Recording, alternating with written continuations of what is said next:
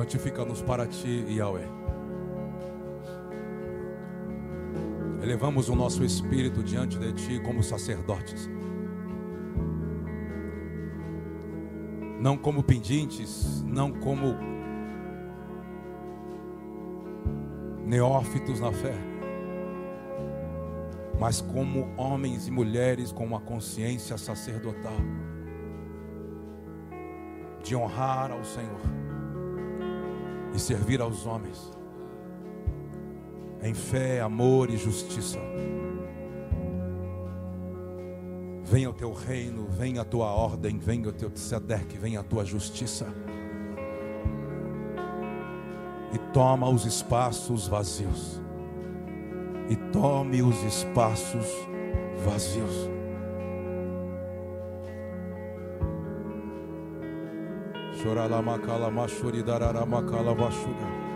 Presente sua casa diante dele, sua família. Vamos. Fala que é dele, proclame que é dele de fato. Que ele é Senhor de fato. Que ele não é um Deus apenas que existe para dar coisas, não. Ele é digno. Dignifique, diga que a sua casa vai dignificá-lo. Você vai mudar a sua postura de se relacionar com ele. Não se trata mais sobre pedir coisas. Não se trata mais sobre pedir coisas. Se trata o que você vai cooperar com aquilo que ele está desenvolvendo no mundo, no cosmos. Ilumine, Senhor. Gere iluminação interior, uma consciência de sacerdotes.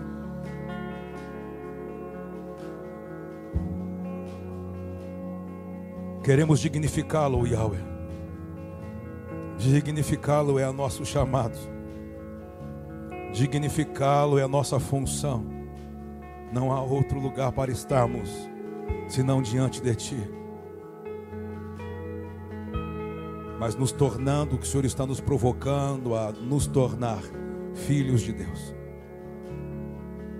Filhos de Deus.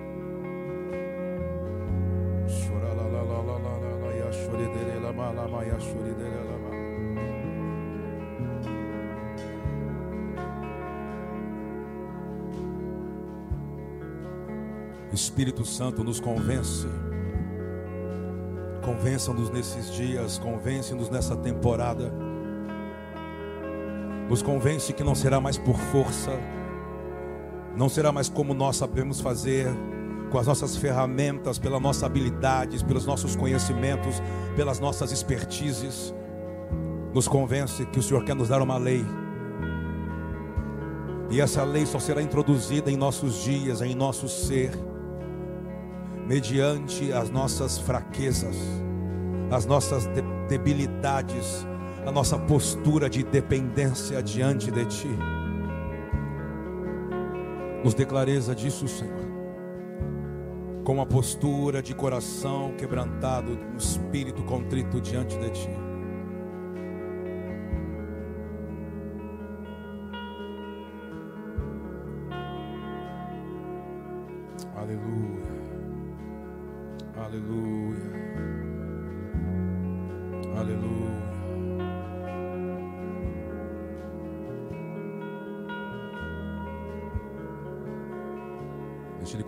Ministrando você. Ele quer ouvir algumas coisas de você ainda. Você não é um espectador. Se era, não pode ser mais a partir dessa noite.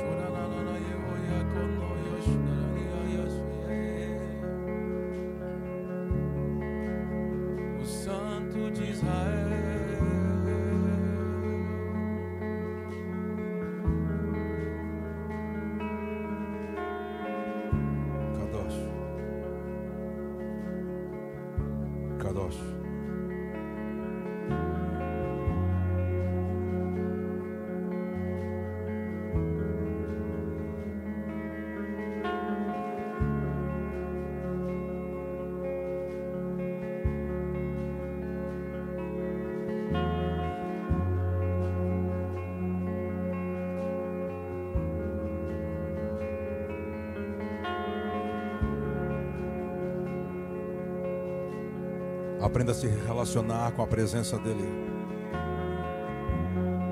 Você não pode ficar engessado, sem saber o que falar ou esperando alguma ordem de comando.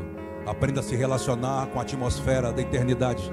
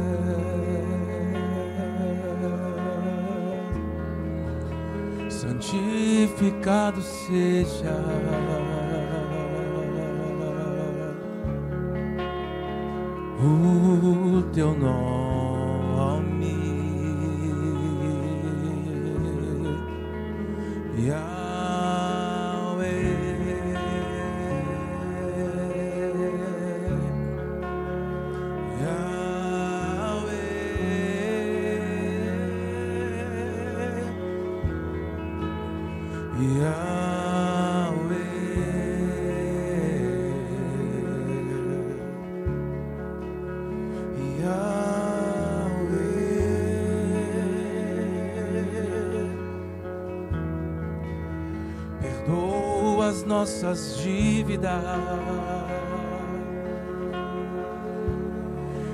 Espia os nossos erros pelo sangue do Cordeiro. Que sejamos perdoados por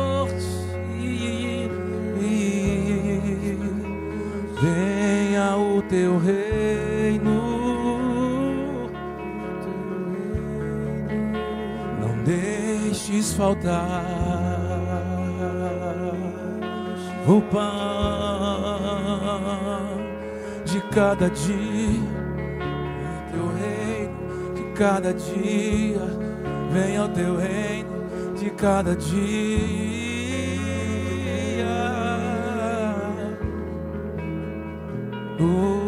Teu poder.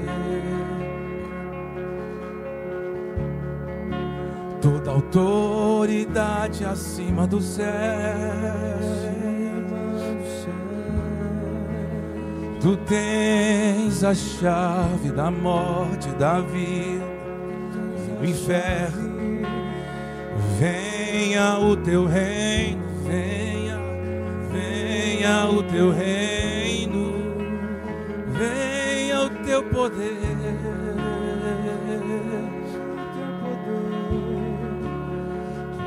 Tua soberania,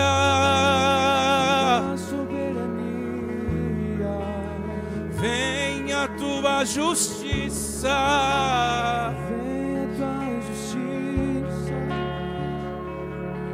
Tua glória, tua glória, tua glória, tua glória nos faz outra vez glorioso como tu, como tu, tu és, nos faz glorioso como tu, como tu, tu és. Enche da tua glória, glória que tem antes de vir ao mundo. A glória que estava diante do Pai, do Abba, antes de tudo ser feito, glória do eterno, do Pai, do Pai, do Pai. Glória do eterno, glória do, do, do Pai, nos torna glorioso.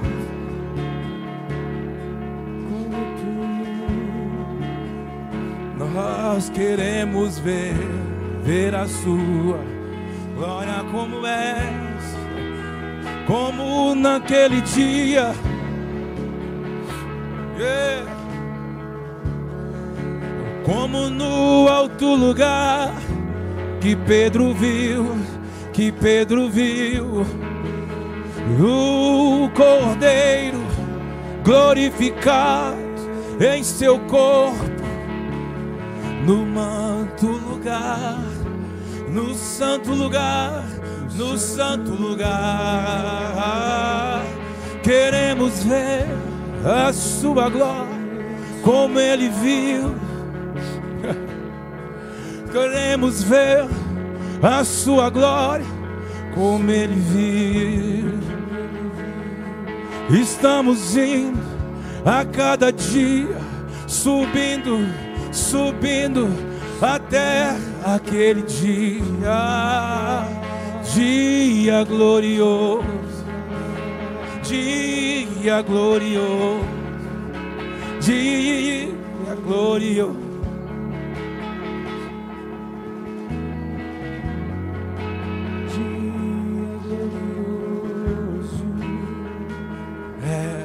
Esperança gloriosa. esperança gloriosa de justiça,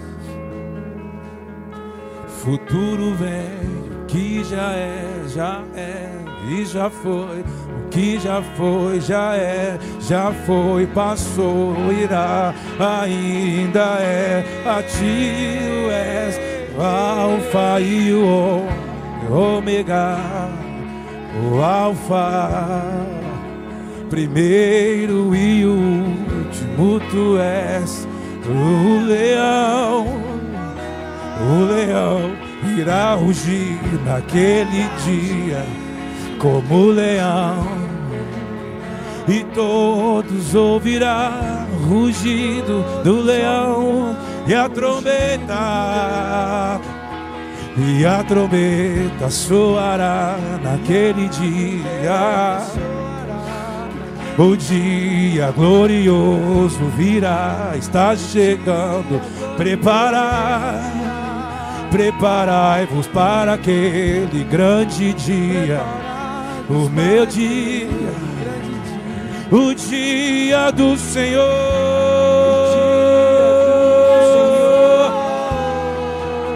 O dia glorioso do Senhor trombeta soará, escutai, sacerdote, escutai a buzina, sacerdote, escutai, tremei, descansai, esperai. Elevai, adorai, se prostrai, entregai, ofertai, louvai. Ralamacalamaya sore calamanara kono yoshuri dere la malalaya konoro shoro yasuria. Chorera macalamanara suri conoro chora calamanara conoro suri dararabai. Chorera macalamanara conoro suri carala macalamanara maia sorega. Escravos da esperança. Somos escravos da esperança. Esperança gloriosa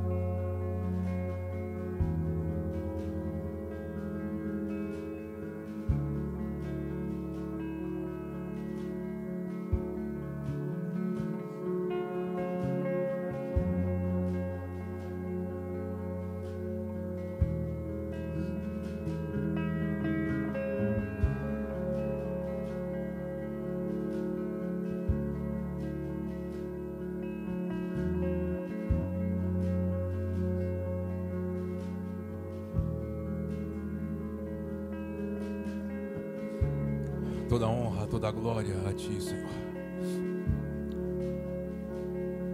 Todo louvor, toda adoração. Digno é o Senhor. Digno é o Senhor. Digno é o Senhor. Digno é o Senhor. Digno de louvor, digno de glória, digno de honra. Não queremos reter o que a ti pertence, toda honra, toda glória e todo louvor. Tudo é para a sua glória, tudo é para seu louvor. Sim, Senhor.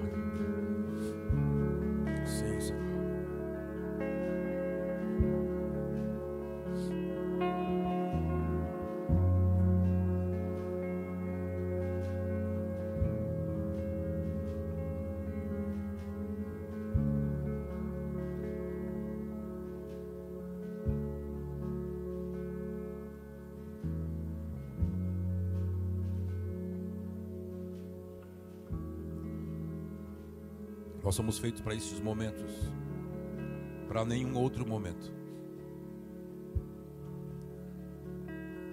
Nesses momentos aonde há um mesmo espírito de quebrantamento, de redenção, de entrega, onde não há pedido, ansiedade de pedir coisas, apenas de se entregar, de ofertar, de dizer eu estou aqui.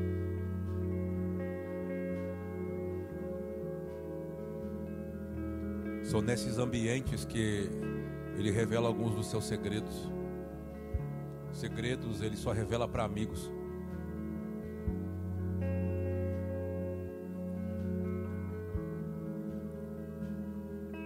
Eu acredito que são nesses nesses ambientes que você não pode ficar retendo, se privando, tentando se esconder, sabe, se proteger.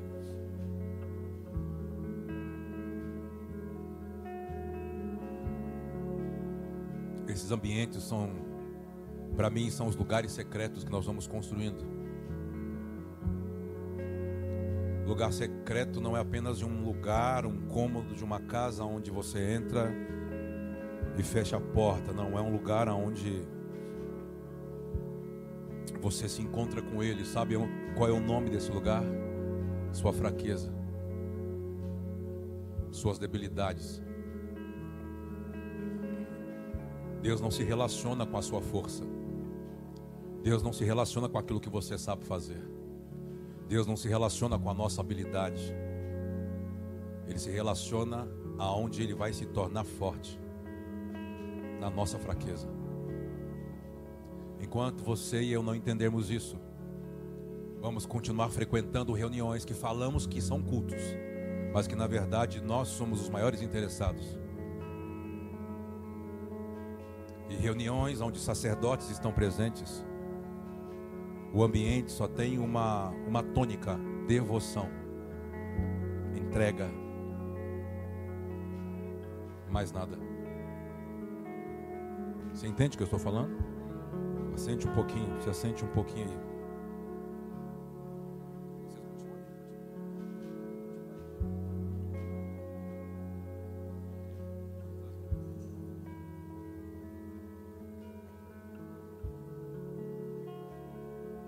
Quando eu olho para esses ambientes, me lembro muito de alguns textos bíblicos, não tem como não lembrar. Há um texto que a gente fala muito na casa, Salmo 51, versículo 16 e 17. Você lembra desse texto? Quando Davi, ele revela que, por exemplo, ele, ele é um homem que. Ele é um, é um homem que descobriu o que Deus estava atrás.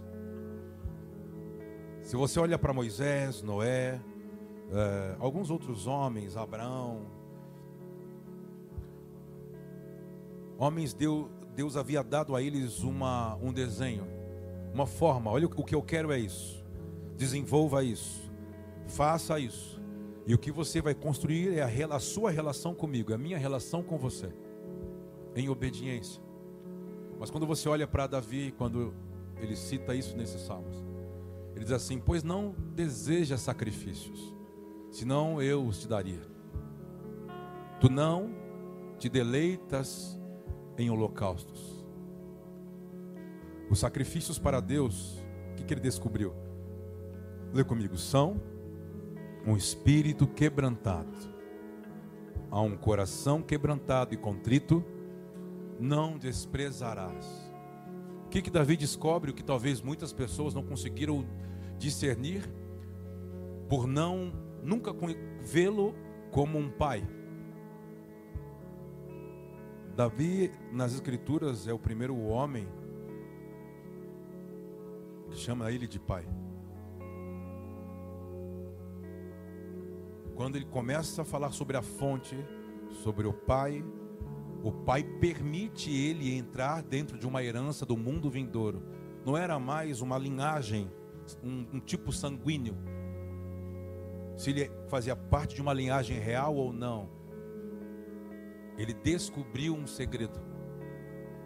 Nesses ambientes são ambientes para aqueles que querem aprender a segredos. Terem acesso a segredos. E não é um segredo para você se beneficiar. Olha, eu tenho um segredo é, em minha posse agora, então agora eu vou andar pela terra e vou prosperar os anos que eu ficar aqui. Não se trata disso. É como fosse um lugar, um caminho que ele revela a você de como você entrar e estar diante dele. Não se trata de você, se trata dele. Estamos juntos? Davi ele descobre isso. Foi isso que foi desenvolvendo o homem interior de Davi. Eu acredito que se você for olhar por alguns momentos da vida de Davi, quando ele vai inserindo música, ele vai inserindo sacerdotes, famílias, ele vai tendo acesso, ele vai tentando trazer para a matéria o que ele vê no espírito, na, na realidade espiritual. Então Deus diz um dia, né? O que, que Deus diz? Por meio de profetas. antes que o Messias volte para reinar, eu vou levantar, eu vou restaurar essa conduta.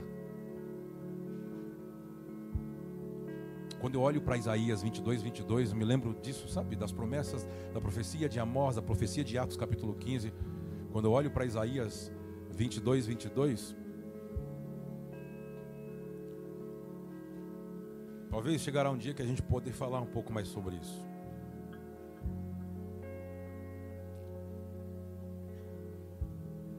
Porque esse mesmo texto é falado em Apocalipse depois de muitas coisas ter acontecido. Está falando sobre um espírito, sobre uma movimentação espiritual que gera uma cultura e uma conduta de vida.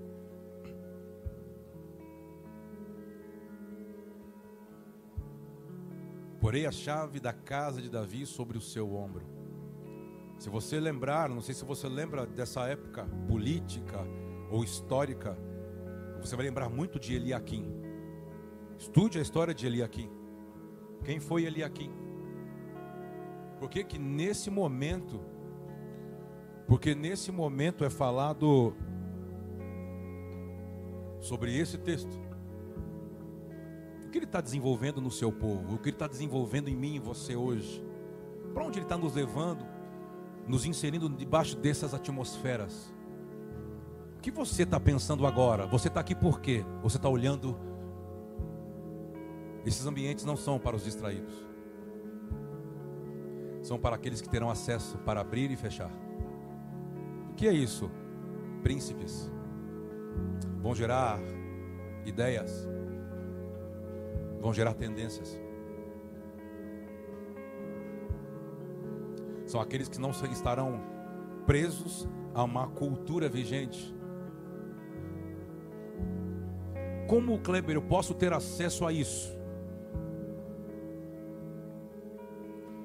Gente pode ler um texto? Sim? Vamos para Lucas 22, do 31 e 32. Falamos isso uns dias atrás aqui. Quero falar de novo, porque cabe aqui. Existe uma postura para que nesse, nesses ambientes você possa aprender a se relacionar quando ele estiver no lugar. É muito interessante quando você Por exemplo, eu vejo pessoas orando, quero aprender a ver, quero aprender a discernir, quero aprender a ouvir. Nesses, nesses ambientes você precisa aprender a se relacionar. Para não ficar assim, o que, que eu faço agora? Primeiro você tem que entender que da onde você é. Você é um sacerdote. Como um sacerdote agiria? O que ele faria? O que ele falaria? Qual seria a postura de um sacerdote? Não sei, precisa estudar. Porque se você quer reinar com ele, só vão reinar os sacerdotes. Você está aqui? Essa postura de Lucas 22, versículo 31 e 32 diz assim: Vamos lá, vamos ler? Disse também o Senhor: Simão, Simão, eis que Satanás vos pediu para vos ir andar como trigo, né? como peneirar praticamente. Mas eu roguei por ti, para que a tua fé não desfaleça. E tu, quando te converteres, Kleber, o que você está dizendo? Estou dizendo algo. Que nessas atmosferas, nesses ambientes, você tem que ter uma postura. Essa postura que Jesus, que Yeshua, traz um alerta para Pedro, porque Pedro foi um homem elegido pelo próprio Deus para ser um homem de início. Você vai ver isso com calma lá em Mateus 16, quando ele ouve uma pergunta de Yeshua e não é ele que responde, algo entra dentro dele, um espírito do Pai entra dentro dele e revela para ele sobre o Messias que é filho de Deus. E Yeshua olha para Pedro e diz: Então você foi escolhido, meu pai te escolheu. Fala sobre a identidade, a origem, o destino e a finalidade que ele vai fazer na terra, o que ele tem que edificar. É sobre um propósito. É homem que tem chaves, é um homem que vai gerar uma tendência, que vai deixar um fundamento. Se você quer entender sobre essa atmosfera, precisa entender sobre o fundamento que ele está postando, fundamentando para nós nesses dias. Deus tinha uma obra com Pedro, mas Pedro carregava algo dentro dele. O que? Orgulho e soberba. Ainda quando dentro de nós houver essa duas, essas duas questões sobre o orgulho, o ego, a soberba, o próprio Deus permitirá que possamos ser esbofeteados ainda por Satanás. Como assim? É, é assim. Yeshua, depois de uma movimentação, de várias, de várias movimentações, você vai olhar no Evangelho, chega um momento que ele, que ele está falando sobre o propósito, sobre o futuro, sobre aquilo que está chegando, e ele diz aos apóstolos: Vamos, aí vem o príncipe deste mundo mas nada dele tem em mim. Chegará um dia que você não pode mais ficar preso apenas no evangelho da salvação. O grande problema é que as pessoas não se tornam a qualidade que Deus as chamou como sacerdotes, porque estão presos na cruz, achando que a cruz é o fim. Preso no evangelho apenas da salvação. Nós nessa casa não pregamos o evangelho da salvação. Nós pregamos o evangelho do reino. Ah, mas qual que é a diferença de salvar, salvar da ira de Deus, mas de governar? O apóstolo Paulo diz que você tem que reinar em vida. Que evangelho é esse? É uma luta de quem vai dominar quem. Quando você ainda tem coisas que ainda te domina, você ainda não pode ter um plano. No dia que você se tornar a qualidade dele e entender a obra do Espírito e o fruto do Espírito, você vai falar como Paulo disse: é de fato eu domino, eu governo, mesmo em vida, eu de fato sou cabeça, eu estou glorioso. A movimentação de Yeshua não é apenas uh, de Yeshua como um servo, é nos tornar glorioso como um dia fomos, como Ele é. A glória faz você dominar sobre as coisas daqui, não ser dominado. Enquanto você ainda é dominado, governado, seduzido, nesses ambientes, o Pai quer que você se renda, se entregue como oferta. Você está aqui? Não perca esses momentos de poder entrar para poder compreender. Pedro é avisado por Yeshua, dizendo: Yeshua, Pedro escuta, sim, Senhor, é, Satanás está me pedindo diante do trono do Pai? E Yeshua diz, Cefas, sim, mas eu roguei por você. Oh, Yeshua, obrigado, que não te falte fé. O que você está querendo dizer? Ainda você tem uma ideologia que é sustentada por um orgulho zelote. Você acha o meu plano fraco. Você acha que eu falar sobre como vai ser o desenrolar do plano, eu ter que ir para a cruz, ser exposto como uma ovelha muda que vai para o matadouro para você é fraco. Eu vou te ensinar que o seu orgulho atrapalha o meu desenvolvimento com você. Quero dizer para você que me assiste, para todos vocês que estão aqui, bota para fora qualquer fagulha de orgulho que te faz sentir um momento, joga isso fora. Bota isso para fora da sua vida, bota isso para fora da sua casa, bota isso para fora da sua postura, coloca isso para fora. Por quê? Porque todos os processos que, vai, que você vai passar, na verdade é para colocar para fora essa postura. Que se contrapõe ao que Deus quer desenvolver com você e comigo. Quando Yeshua revela isso aqui para Pedro, não é para a desonra de Pedro. Está dizendo assim: você foi elegido. E quem foi elegido não vai ter, não tem plano B. Não tem você dizer assim, não, eu vou aqui, mas depois eu faço. Não tem, não tem mais. Era melhor você não ter entrado. Era melhor você não ter começado. Não há plano B para você. Me ouvindo ou não? Não há caminho de volta, acabou.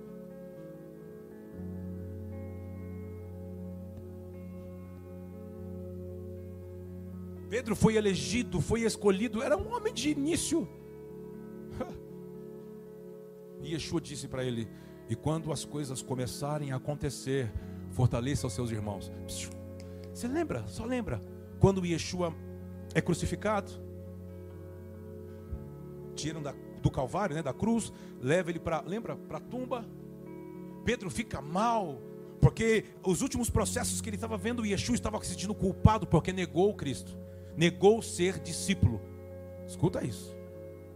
Ele foge. Quando ele foge, ali Satanás estava peneirando ele. Você não entende o que Yeshua estava dizendo? Satanás só pode te peneirar por meio da culpa e da acusação. É as duas ferramentas que o inferno usa: culpa, acusação, ou condenação e acusação. Está me ouvindo? Diga amém, por favor. Pessoas que se sentem condenadas, culpadas.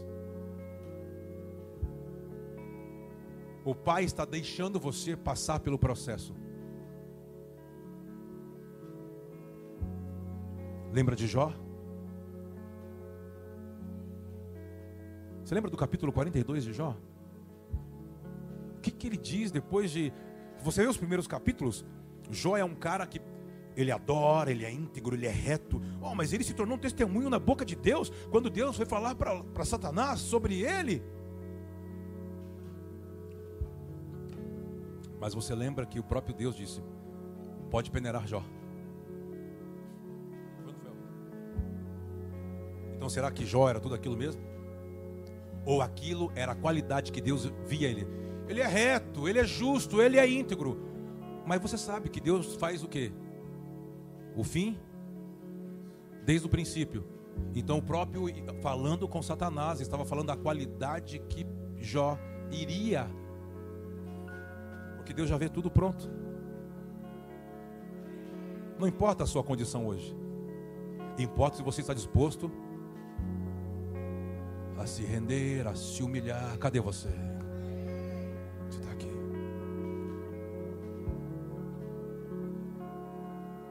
Ele se sentiu culpado, eu neguei, eu falei que não ia negar. Aí ele leva os irmãos que Yeshua disse. Não lembra? Não foi os irmãos que Yeshua disse?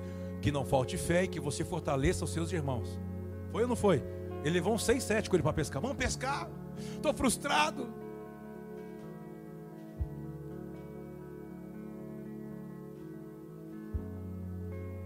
Se é Deus que está deixando você quebrar a cara? Nenhuma igreja evangélica quer falar isso para você, né? né? Porque hoje a geração é triunfalista. Deus vai te dar a chave, a porta, o lugar. Você é cabeça, não é cauda. Você é o primeiro, não é o último. É assim no Evangelho. O Evangelho triunfalista. Que desperta em nós falsas linhas de chegada. Você está anos na igreja, não sabe nada sobre quem ele é, porque só está interessado no que ele pode te dar. Alguém te enganou. Você está comendo, não posso falar. Você está comendo alpiste, cara. Está comendo nuvem. Não tem nada, está sendo enganado.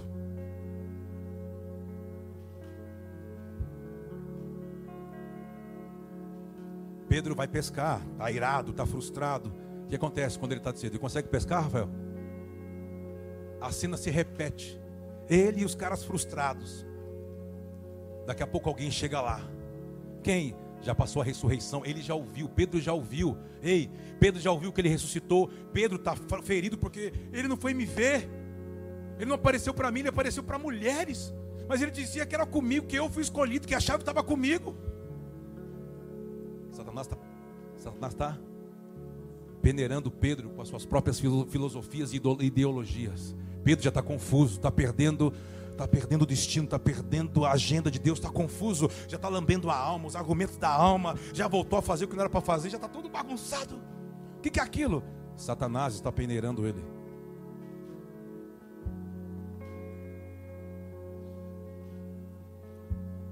Quatro e meia da manhã, alguém aparece lá. Tem peixe aí? Alguém fala, não, que tá bravo. Joga a rede do lado certo. Alguém reconhece a voz. Quem reconheceu a voz? Quem sempre estava perto. Você pode estar aqui. E talvez você não ouça o que eu ouço, porque só está aqui, mas não está perto.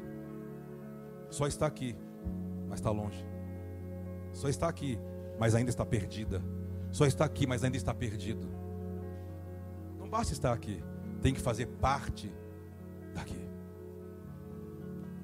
Por que que João reconheceu? muitas coisas que nem você sabe, nem eu. João escutava porque estava sempre próximo de Yeshua. E ouvia e dialogava e sabia antes dele fazer, e João já sabia qual era a finalidade dele falar e fazer. Porque estava próximo. Quando ele escuta aquele tom de voz, ele, Ei! Ele diz: Cefas, é ele. E Cefas, como? É ele? O que estava acontecendo ali? Acabou o processo, Pedro. Eu vim te buscar, você está pronto. Mas como? Eu, parece que não mudou nada. A síndrome do túmulo vazio, parecia que nada estava acontecendo. Homens estavam voltando lá no caminho de Emaús. Pessoas tinham desistido. E ele já estava inaugurando uma, um, um Gênesis na nova matéria por meio da ressurreição, onde ninguém estava vendo. Diz que ele já tinha liberto os cativos que estavam em um lugar, pregando a eles. Subiu aos céus, deu dons aos homens, passeou como um triunfo com Satanás e as suas hostes, riscou o escrito de dívida que era contra nós desde o Éden, triunfando sobre ele na cruz. Ninguém viu, todo mundo estava vendo ele, dizia que era Deus, mas ele não ressurgiu, não está acontecendo nada. Ele dizia assim: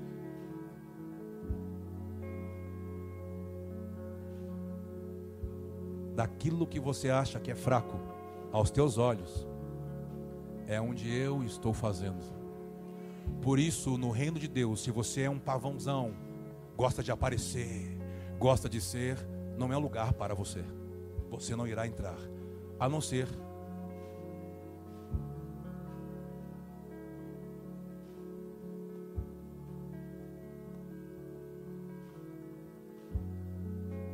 Será que não é isso que está acontecendo? Ele está desmontando aquilo que você se orgulhava que era o seu troféu. O seu talento, a sua habilidade, o seu lugar, o seu país, a sua nação, o seu emprego, a sua empresa, o seu dinheiro, a sua formação. Você sabia que ele tem. Deus tem algumas manias, sabia, Fernando? Sabia que Deus tem algumas manias, Augusto? Quais são elas? Fala pelo menos uma. Fala de uma mania de Deus.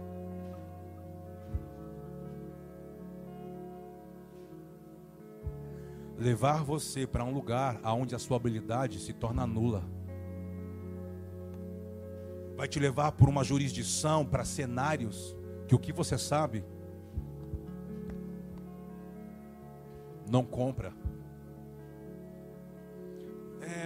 Vou ligar para alguém porque eu, eu conheço todo mundo, alguém vai falar de.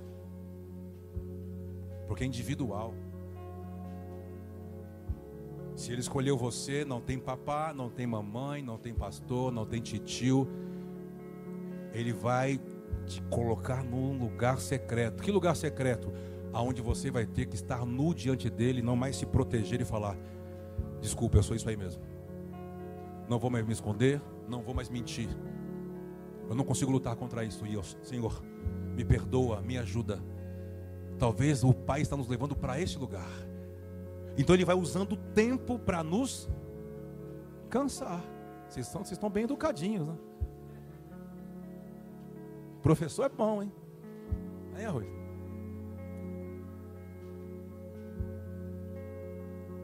Ele vai usando o tempo como um juiz para você e para mim, para te vencer. Ao ponto que você diz, chega, eu não aguento mais. Ele diz, uou, já fazem 15 anos que eu queria ouvir essa frase. Eu não aguento mais. Você demorou, hein? Aí ele fala, Satanás. Não, Satanás não. Servo. Pausa. Fora. Bom, mas agora que eu ia. Não pode. Chegou. Ele disse, eu não aguento mais. Ele jogou a toalhinha branca. Ele, ó, ó o que ele fez. Ó. Você está aqui, diga amém. É você que vai prolongar o processo.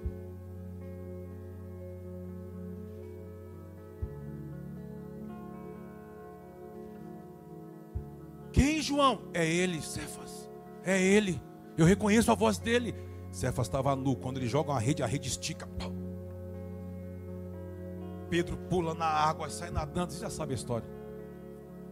Quando ele chega em Yeshua, vem aquelas perguntinhas bem legais. Ele come, e Yeshua olha, faz ele olhar. Olha a matéria. O que quer dizer matéria? A matéria, quando você não é mais nominado pela matéria, a matéria se torna na sua mão, dilu, sabe, é, como um, um barro que vai se tornar o que você quiser. Porque você não é mais dominado pela matéria. Você se tornou glorioso, você se tornou aprovado, você governa. Ah, vamos comigo? Por que está dizendo isso? Porque diz que aquilo que eles ficaram tentando pescar a noite toda estava lá: pão, peixe sobre a brasa. Estava lá. Ah, mas como deu tempo para ele colocar, pegar peixe? Não, você não está entendendo. O que estava ali era ele, tem um desígnio. Ele, aquilo encarna aquilo não domina, aquilo, a matéria se torna nada. Você está aqui, irmão? Eu abençoo você em nome de Yeshua. Seja aprovado. Seja aprovado. Não entre mais uma estação na sua vida com a mesma postura, com o mesmo coração, com a mesma forma de pensar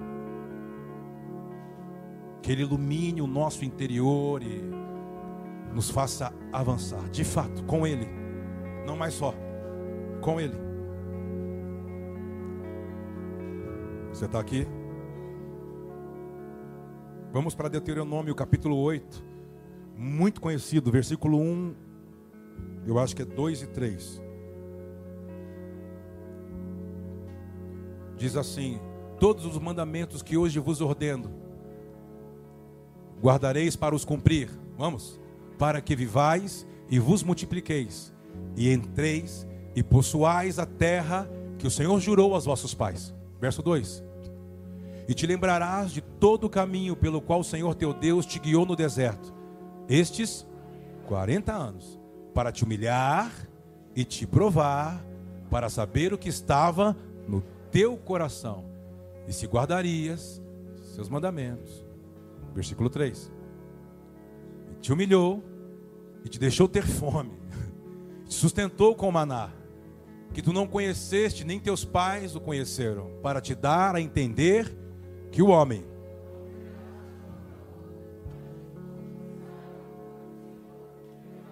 Preste atenção. O povo de Israel no deserto, eles tinham a mão de Deus as feituras, mas não conseguiam preparar lugar para que a presença habitasse. até o Senhor começar a preparar ou falar sobre a ideia de tabernáculos. Antes do deserto, não sei se você lembra, será que dá tempo de a gente falar sobre isso? Você lembra da, da cidade de Gozen? A cidade que os hebreus habitaram, desenvolveram no Egito, vocês lembram? Essa cidade era uma cidade, por exemplo, não sei se você lembra, naquela crise, aquela fome, José já estava lá dentro como governador. Os seus irmãos descem para comprar comida nessa etnia, era uma etnia próspera, rica, né? Em função do rio Nilo. Você sabe a história, descobre que José, seu irmão, aquela história toda. José traz a sua família e fala para Faraó que quer colocar eles na cidade de Gozen. Essa terra é uma terra frutífera, uma terra abençoada. Porém, Faraó, depois com calma você lê para a gente andar aqui. Fala assim: o que, que vocês fazem? Vocês lembram qual foi a, a resposta do povo? O que, que ele respondeu? O que, que eles responderam para Faraó? Vocês lembram? O que, que eles faziam?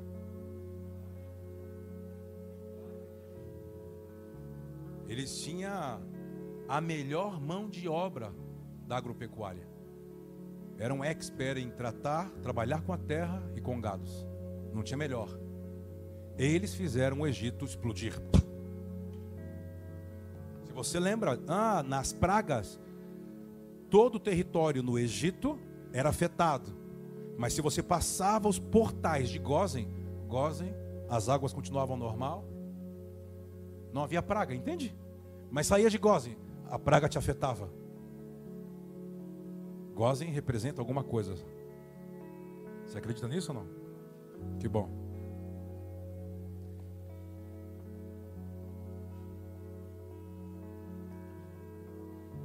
Vamos ler um texto. Será que dá? Rola ou não?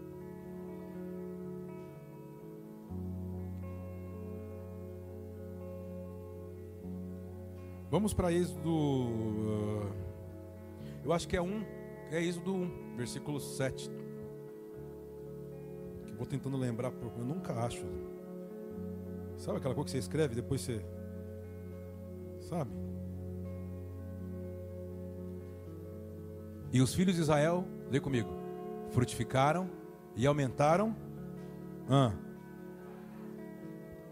fortalecidos grandemente, de maneira que terra era essa? Gozen, entendeu?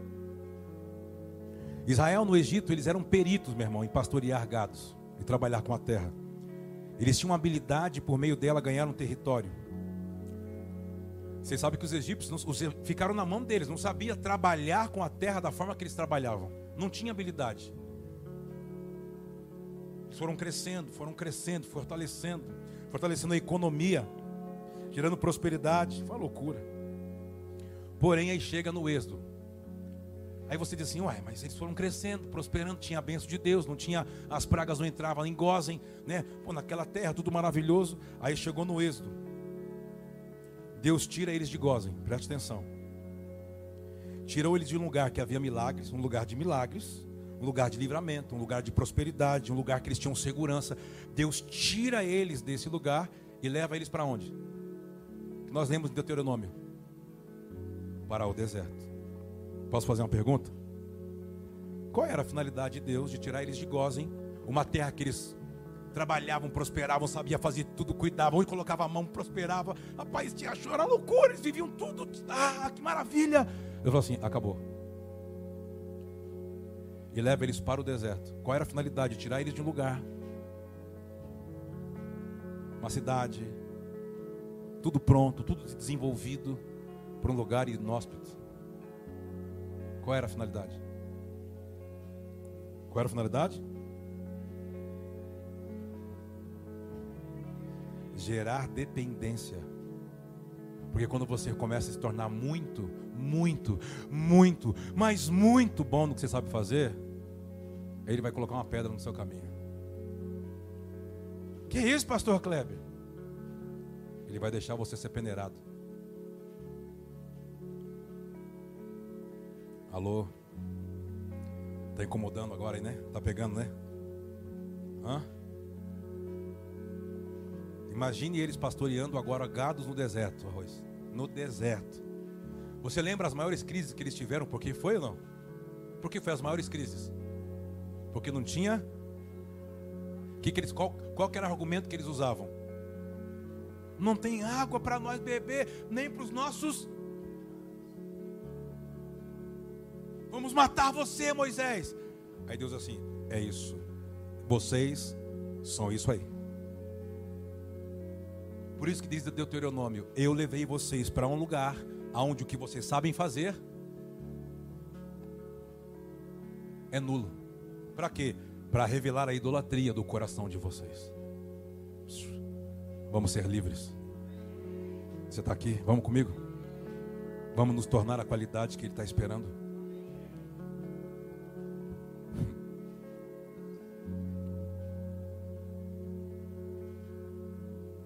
Todas as vezes que o Senhor tem um plano, escreve isso.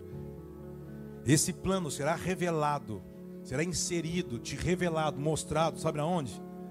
Na sua fraqueza. Porque é quando você está, ó,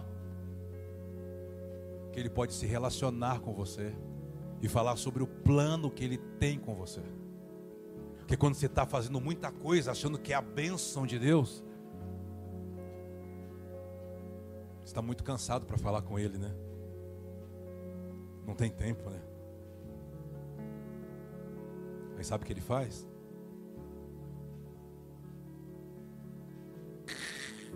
puxa o freio de mão e te leva para um lugar que ele vai revelar quem você é.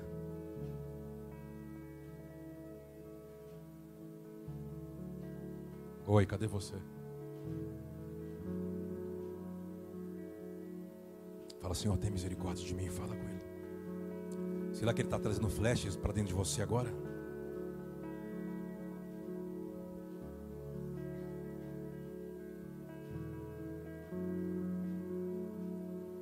Quando Ele vem inserir o plano na nossa fraqueza, é quando a gente já está humilde, humilhado, sabe, quebrantado, o espírito contrito. A gente vai ter acesso à misericórdia dele, e a finalidade da misericórdia é o perdão. Você é livre da condenação e da acusação. Nada mais de Satanás tem em você. Você está livre. Você se tornou alguém aprovado. Diga amém. Mas quando isso acontece, quando, quando ele tira o chão, você já ficou assim? Já ficou? Sim ou não? Eu estou sozinho nessa. Deus já tirou o chão debaixo do seu pé um dia? Você estava assim tão firme, tão autossuficiente de si mesmo, de repente, parece que abriu um alçapão debaixo dos seus pés? O que era isso? Deus. Não, não pode ser. Deus. Não, mas olha o que eu vivi. Não é possível, Deus. Deus. Ele ainda está no controle. Ele nunca saiu do controle. Nós perdemos o controle. Ele diz: Eu estou no controle. Quando Jó foi passando, lembra Jó 42? É agora. Eu só ameacei e não fui, né? Deu gato, né? Não fui. Então respondeu Jó ao Senhor, isso depois de 42 capítulos, dizendo: Bem sei eu. Não, vamos, vamos, vamos, vamos, vamos com ânimo, vamos, vamos. Bem sei que tudo podes, e que nenhum dos teus. Uau, que mais? Quem é este que sem conhecimento encobre o conselho? Por isso relatei o que não, coisas que para mim, e que eu Está entendendo que ele está. Mas no começo ele sabia de tudo. Você viu aquelas pessoas que parece que ela. Ela parece, ela não sabe, mas ela sempre quer parecer que ela tem palavra para todo mundo, ela sabe de tudo, ela já, ela já vivenciou tudo, ela tem conselho para todo mundo. Cuidado com ele. Porque nessa geração triunfalista, eu não posso revelar a minha fraqueza, senão eu perco o posto. Sabe o que ele está dizendo? Para quem ele vai revelar os segredos? para os fracos. Para aqueles que não vão mais tentar se proteger e que tentar mostrar o que não é. E aí? Você tem coragem? Oi? Ou você tem alguém para alimentar? Ou você tem alguém ainda para é uma performance que você tem que manter de pé.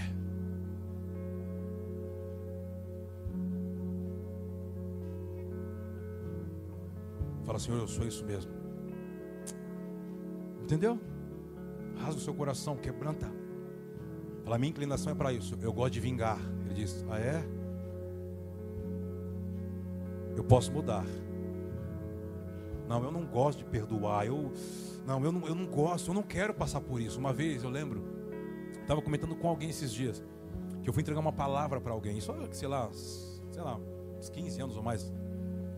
Sabe o que eu vi? Só que eu vi da pessoa? Ó, o povo tudo curioso.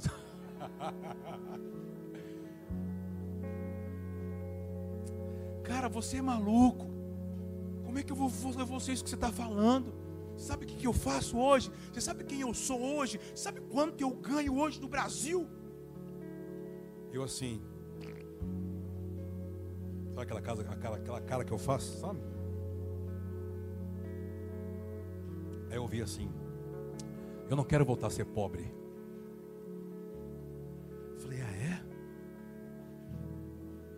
Por que você está relacionando o que o pai está falando com você sobre voltar a ser pobre? Se você nunca viveu o plano de Deus, como não? Você fazia as coisas para a instituição que usa o nome de Deus. Eles nunca te revelaram o plano. Por isso que eles usavam o dom que você tinha. Você não, não, nunca teve acesso ao plano. Você vai quebrar sua cara. Como assim? O que ele vai te dar é mais do que você ganha no que você faz hoje.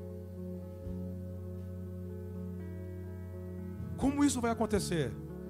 Da 15 dias. Como assim? Assim será. Mas como que você sabe? Não sei, mas eu sei que eu sei. Mas não sei como eu sei, mas eu sei que eu sei. 15 dias. Alguma coisa foi acionada. Pum! Por quê? Porque ele se rendeu. Ele anulou os argumentos, aquilo que ele tinha como uma imagem. O grande problema é quando você já tem uma referência. E a referência você jura que é aquilo? E o pai diz assim: ah, se você me deixar entrar nesse lugar secreto, eu vou mudar suas referências. Porque essas referências, que é o que está entre eu e você, são referências equivocadas. Você está aqui, irmão?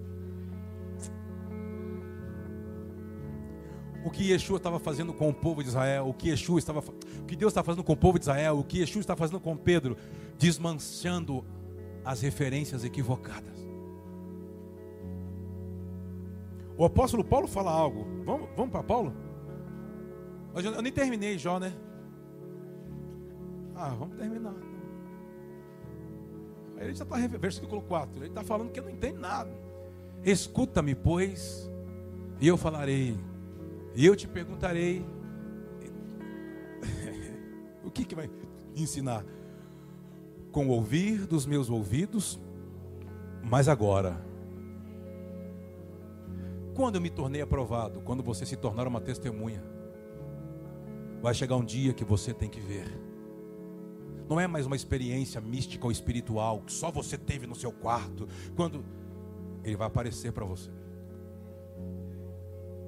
As coisas não vão ser mais abstratas, você vai vê-lo. Ele disse: Hoje os meus olhos te veem. Você é real. Você está aqui, irmão?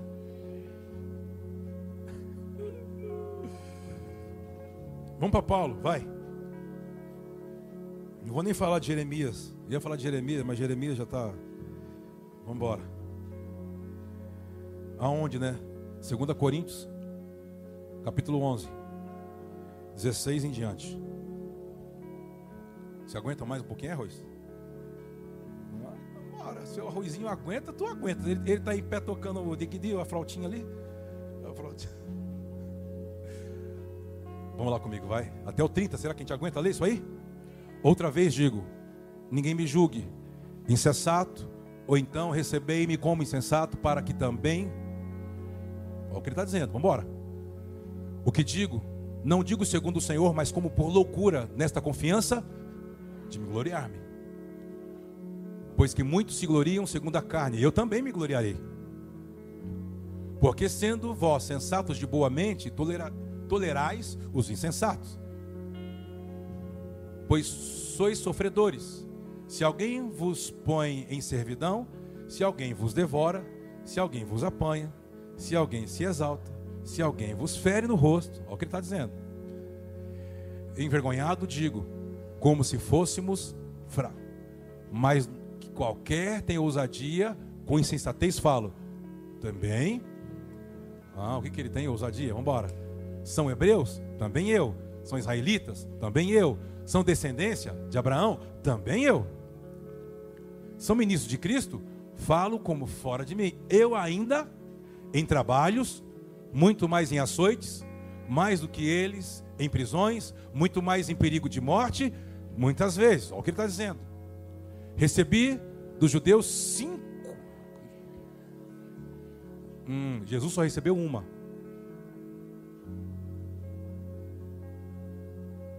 Bora, não tem tempo, volta para o Ruios. Três vezes fui. Uma vez.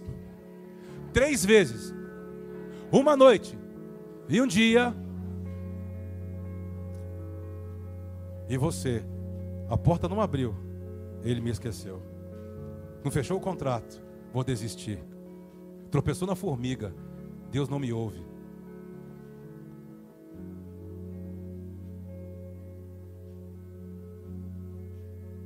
Oi, você está aí?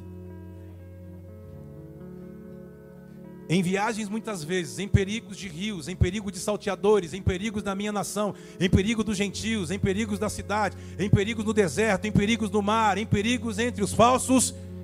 Ah, em trabalhos de fadiga, em vigílias, muitas vezes em fome, em sede, em, em frio, e, vamos comigo, vamos forte. Além das coisas, me oprime cada dia o cuidado. Ah, quem mais? Vamos quem enfraquece, que eu também não enfraqueça. Quem se escandaliza, que eu. Ah, que mais? 20, 30. Se convém. É o quê? O que, que ele está dizendo? Ele está dizendo: Eu tenho muitos troféus até. Do que o cara que teve mais sucesso. Eu tive mais sucesso do que qualquer um. Mas se for para me gloriar, eu vou me gloriar naquele espinho que ele me deixou na carne. Você tem um espinho? Você identificou qual é ele? Porque é ele que é aquela agulhinha que eu falo quando a gente o balão está subindo, vem aquela mofadinha lilás com aquela agulhinha de ouro. Aí vem aquele anjinho e vem no balão que está subindo, ele faz assim, ó.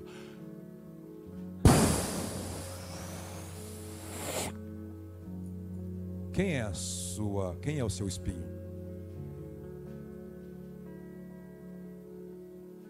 Por que, que ele ainda existe? Porque ainda existe algo aí dentro.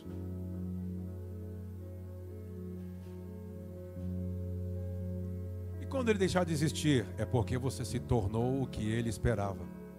Aquilo não te afeta. E Yeshua um dia, desenvolvendo o apóstolo, ele disse assim: Ei, se alguém vier dar aqui no rosto, vira o outro.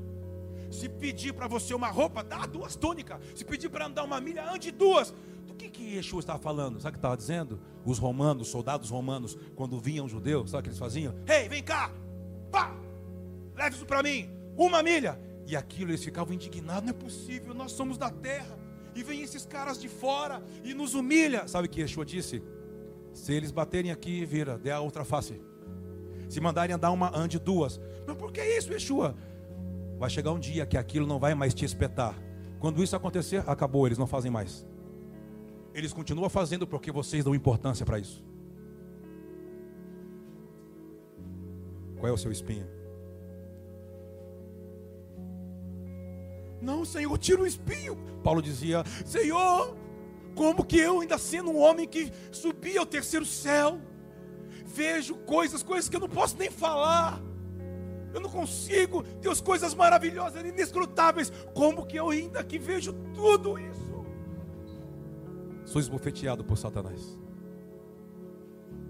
Porque você ainda é orgulhoso e soberbo, Paulo. O espinho na carne é para deixar você com o nariz lá no pó, porque você é orgulhoso e soberbo. E para que você não se torne outra coisa com os acessos que eu permito você ter em minha presença. Cadê você, irmão? Cadê você? Ei, cadê você? Cadê você? Você está aqui ou já foi embora? Você está aqui? Você está aqui. Vamos ler? Podemos ler? Posso ler, André? Ah, então vamos ler. Segunda Coríntios 12, é 12, né? Do 7. É, 2 Coríntios 12, 7. Você está percebendo? Tem alguma coisa aqui? Você está tá percebendo? E para que não, vamos lá comigo, vai, um, dois, três, bem forte. Um, dois, três. E para que não me exaltasse pela excelência, foi-me dado um espinho, a saber,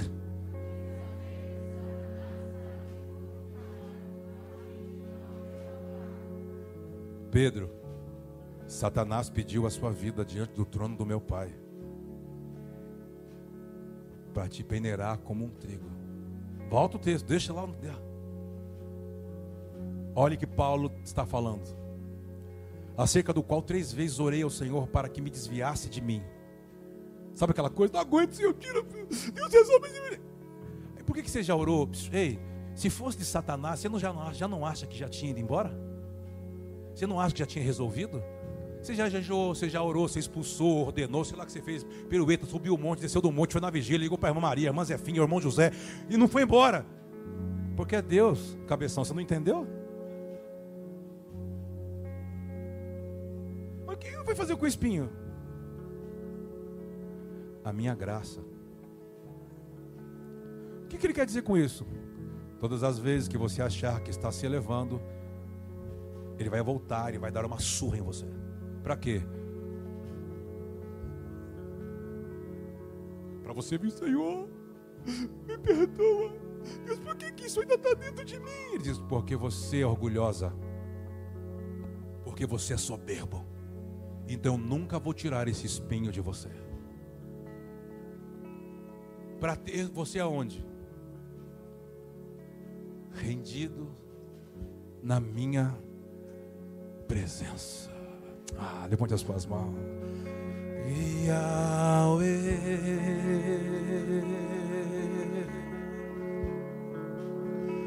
Yahweh.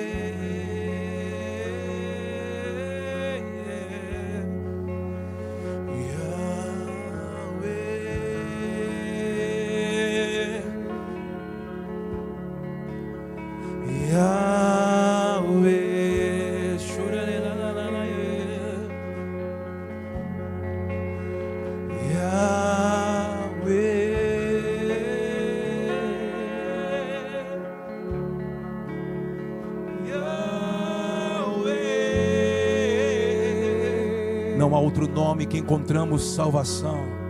Yahweh.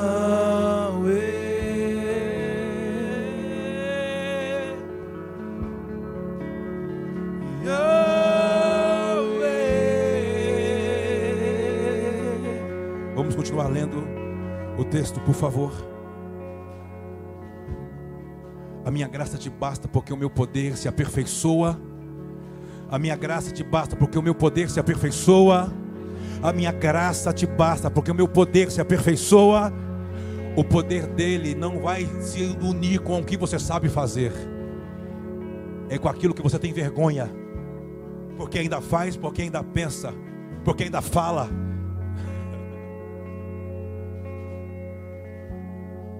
Você está aqui, irmão? Fala comigo, só conhece a graça. Mais forte, só conhece a graça quem precisa dela. E aí? Yahweh.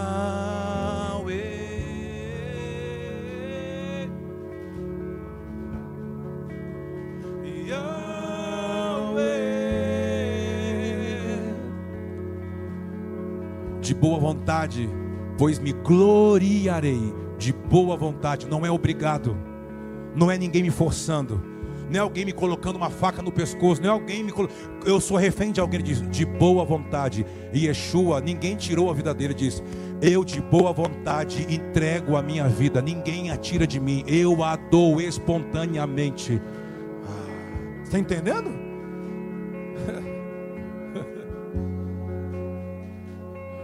pois me gloriarei nas minhas fraquezas, para que em mim, para que em mim ah, levante as suas mãos. Lá vem o príncipe deste mundo e nada dele tem em mim. Tende em vós o mesmo sentimento que houve em Cristo Jesus. Yahweh.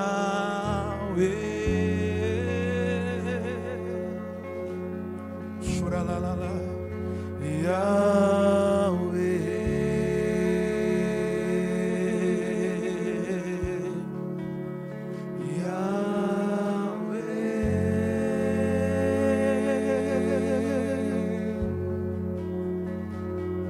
Continuar lendo. Por isso sinto, vamos forte comigo. Por isso sinto prazer nas injúrias, nas necessidades, nas perseguições, nas angústias por amor de Cristo, porque quando estou fraco, levante as mãos e clame por esse nome. Yahweh. Se fortaleça nele. Yahweh. Levante as suas mãos e clame. Yahweh.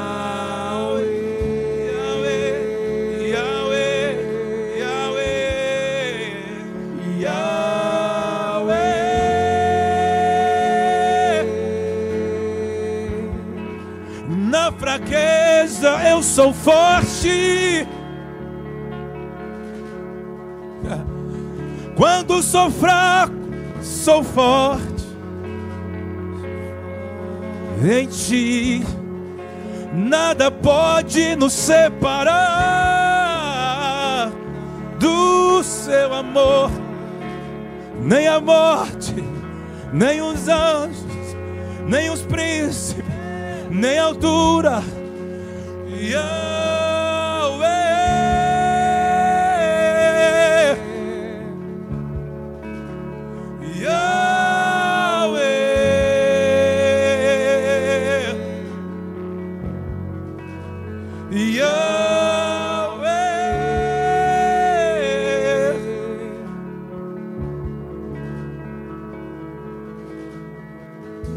Faz um pacto com Ele, por favor.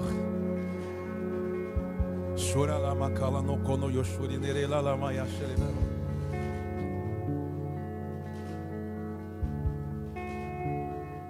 Chorara makala manara la bakala manara shuri komonoro shuri nara la makala mashuri.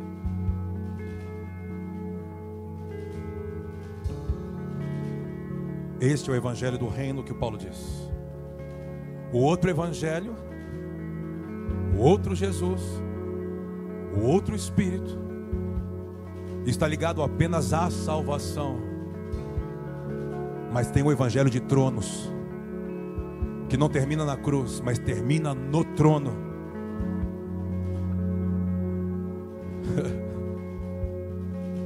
e aqueles que vão reinar em vida até que ele venha, restaurando aquilo que caiu na ruptura, para que ele venha tomar todas as coisas agora como um leão, rugindo como um leão. Conte conosco.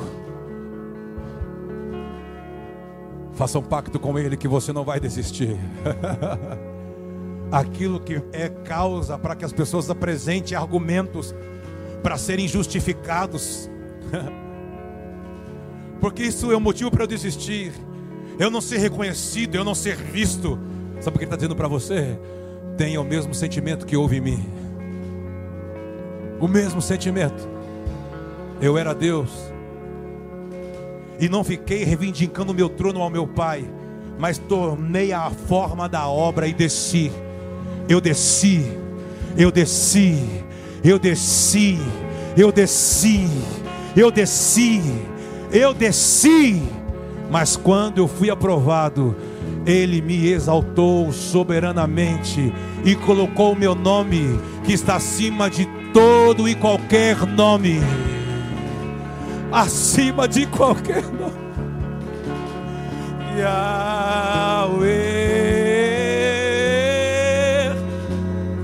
Levante as mãos.